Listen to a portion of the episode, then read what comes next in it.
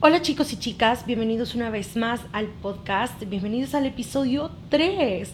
El día de hoy quiero hablar sobre una didáctica que pues te invita a escoger entre quejarse o buscar soluciones. En lo personal, de repente digo, oye, no quiero quejarme, pero... O también digo, no quiero parecer quejumbrosa, pero... Y pues luego ya doy mi queja.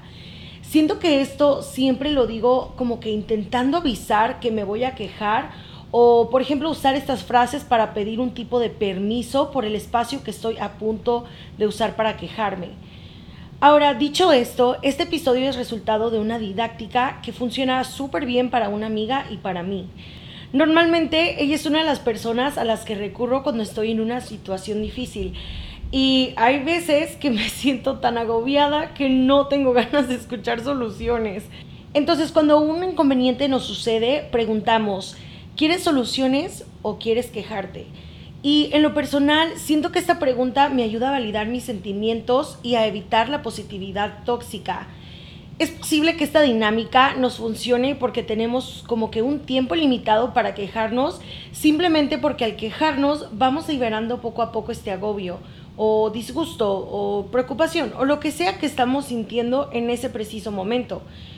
Y pues como les dije en el episodio previo, lo que no se habla no se sana. También cabe mencionar que después de quejarnos un ratito, empezamos con la parte de buscar soluciones.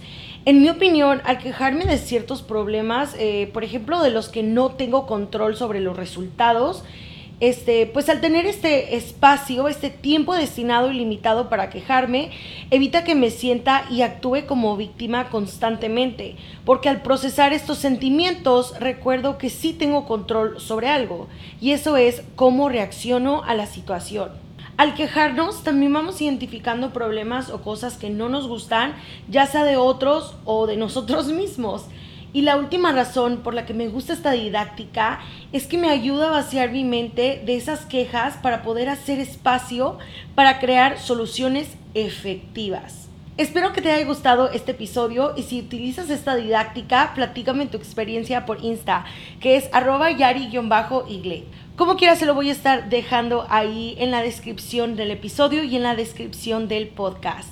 Pero bueno, espero que el día de hoy encuentren mucha paz, se quejen mucho, pero también encuentren muchas soluciones. Adiós.